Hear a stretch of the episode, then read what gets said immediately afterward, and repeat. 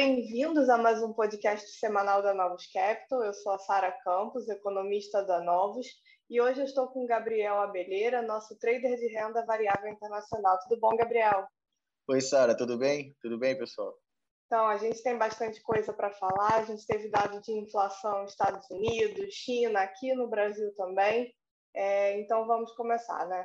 É, lá fora, a inflação, dado de CPI, ele voltou a surpreender para cima, com a parte ali de bens ainda bastante pressionada.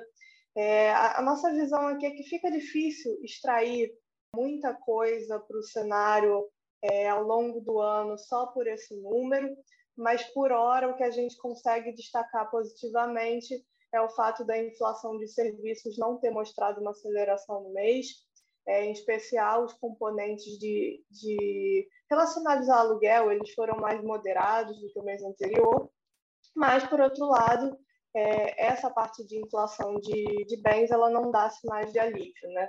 Então, quando a gente pensa para a trajetória ao longo do ano, os indicadores antecedentes de, de aluguéis, eles vão na direção esperada, bem-vinda de perda de, de força, mas outros fatores importantes como o aumento da produção de automóveis, o preço do petróleo, que vem subindo aí desde o do início do ano, é, e o aumento da força de trabalho, eles dão sinais mais mistos. Então, segue um cenário ainda bastante incerto para a inflação ao longo do ano. E do lado da atividade, os números dessa semana foram mais negativos. A gente teve a divulgação é, das vendas do varejo, da produção industrial e também da confiança de Michigan, mostrando as expectativas de inflação mais no longo prazo, é que não são tão impactadas pela inflação corrente, voltando a, a subir. E aí, em conjunto com o isolamento forçado né, de boa parte da população nesse início do ano, por causa do aumento de casos de Covid, a perspectiva é de um início de ano também fraco, ainda que a gente saiba que seja um efeito apenas temporário. Né? Em termos de política monetária, é, o que a gente teve foi a continuidade de um movimento de consolidação da primeira alta de juro por parte do Banco Central americano em março, é, mas com incerteza ainda em relação à, à redução do, do balanço. Né? Acho que a fala ali do Powell durante a semana ajudou a tranquilizar, pelo menos por enquanto, é, o receio de que essa redução seja já no primeiro semestre. Né? Em uma das perguntas, ele deu a entender que isso seria algo que deve acontecer mais para o final do ano, mas ainda assim é, a gente tem essa consolidação da retirada de, de estímulos por parte do principal banco central do mundo. Por outro lado, né, o, banco, o Fed vem ficando aos poucos mais rocks. Por outro lado, a gente tem é, na China o risco baixista que o país vem enfrentando por causa das medidas restritivas de Covid. É, algumas é, montadoras, fábricas de veículos tiveram que parar a produção para fazer testagem em massa por causa do, dos casos, mas a gente teve dados relevantes de inflação de China na semana que vieram abaixo do, do esperado. Então, qual a importância disso? Isso consolida a visão de que o, o Banco Central da China ele tem espaço para ir na contramão do mundo e conceder maior flexibilização monetária e fiscal, né? É, ou seja, se por um lado tem mais medidas restritivas por causa de Covid, por outro lado, o governo e o Banco Central eles conseguem ali mexer os pauzinhos de sustentar a atividade econômica. Acho que isso foi o que a gente consegue aqui distrair, é, extrair de mais importante lá fora, e isso teve impacto é, no mercado durante a semana, né, Gabriel? Pois é, Sara. Justamente o mercado de olho aí na, na divergência de política monetária entre os dois países, o Fed, Banco Central Americano, mais ROCs, num processo de retirada de liquidez. Semana passada, depois da minuta, eu acho que a minuta trouxe uma dúvida aí, qual seria o time de e quanto agressivo seria essa retirada de liquidez, com altas com a quantidade de altas de juros para esse ano seriam três ou quatro, com quantitative tightening podendo chegar mais para início do ano.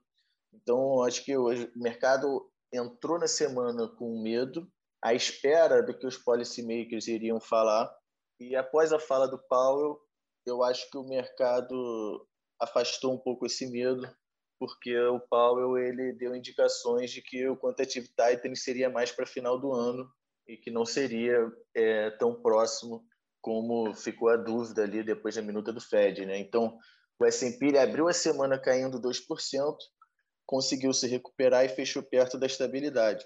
Um diferente ciclo econômico da China, né, que agora ela já está com mais espaço, como você falou, para ter uma política monetária mais acomodativa, está tendo essa política monetária mais acomodativa, o que tem trazido fluxo para ativos de risco chinês, visando aí um crescimento, um possível crescimento para esse ano. Então, se você for ver o ETF de mercados emergentes, ele subiu 2,20% na semana. Outro indicativo aí são as commodities, o petróleo subindo aí na semana 7%. Então, de certa forma, mostrando aí que ativos de risco ligados à China se beneficiaram na semana. Assim como até a própria nossa Bovespa aqui, que a gente tem uma balança muito ligada à China, somos um país emergente, fazemos parte aí até do ETF de mercados emergentes, então a gente também recebendo um fluxo positivo, fora os dados de atividade que surpreenderam na semana, não é isso, sabe? Exato, Gabriel. Foi ajudado também, né? É, você falou da parte aí do fluxo, mas a gente teve divulgação é, da PMS e da PMC, que são as pesquisas mensais de consumo e de, de serviço de consumo, elas eram melhores do que o esperado, ajudando a aliviar pelo menos é, na margem, a preocupação com a atividade é, no quarto TRI do, do ano passado. Né? Em especial, a gente observa que na, na PMS, os serviços prestados à família, que tem um peso relevante é, no PIB, eles tiveram nova alta no mês e eles essa parte de serviços, essa retomada, vem ajudando a sustentar a recuperação aqui.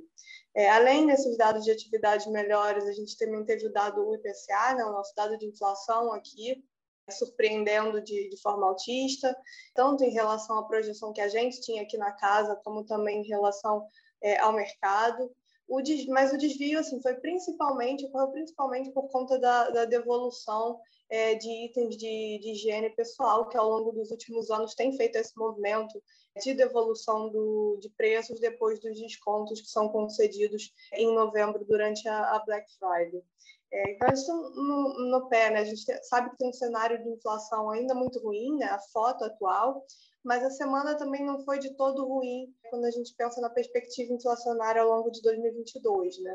A gente teve, por exemplo, o resultado ali do IPC-FIP, que costuma ser usado como um, é, um indicador antecedente para o grupo de educação do IPCA, mostrando uma variação é, mais tranquila que o esperado, e existe a possibilidade caso esse viés seja confirmado nas próximas divulgações do indicador, de tirar um risco altista e relevante para a inflação relacionado aos reajustes de inflação. Então, aqui essas, esse noticiário é, e essa parte de atividade melhor ajudou o mercado, né, Gabriel? Você pode falar, explicar um pouquinho mais para a gente como é que foi a, bolsa e o dólar aqui do, diante de, de tudo que aconteceu. Pois é, o Brasil surpreendendo aí positivamente o mercado, com dados de atividade mais fortes, captando aí um fluxo para mercado emergente positivo. Fechou a semana com a bolsa subindo 4%, o dólar caindo 1,90, juros também fecharam. Janeiro 23 ficou perto da estabilidade. Janeiro 27, que é o juros mais longo, fechou aí 14 bips na semana. Então, tendo um fluxo positivo aí de alocação para o Brasil na semana, acompanhando mercados emergentes e com dados de atividades melhores do que o esperado. Né? Então é isso, galera. É, acho que a gente conseguiu contar tudo o que aconteceu essa semana. Obrigada a todos e até semana que vem. Valeu, pessoal. Até semana que vem.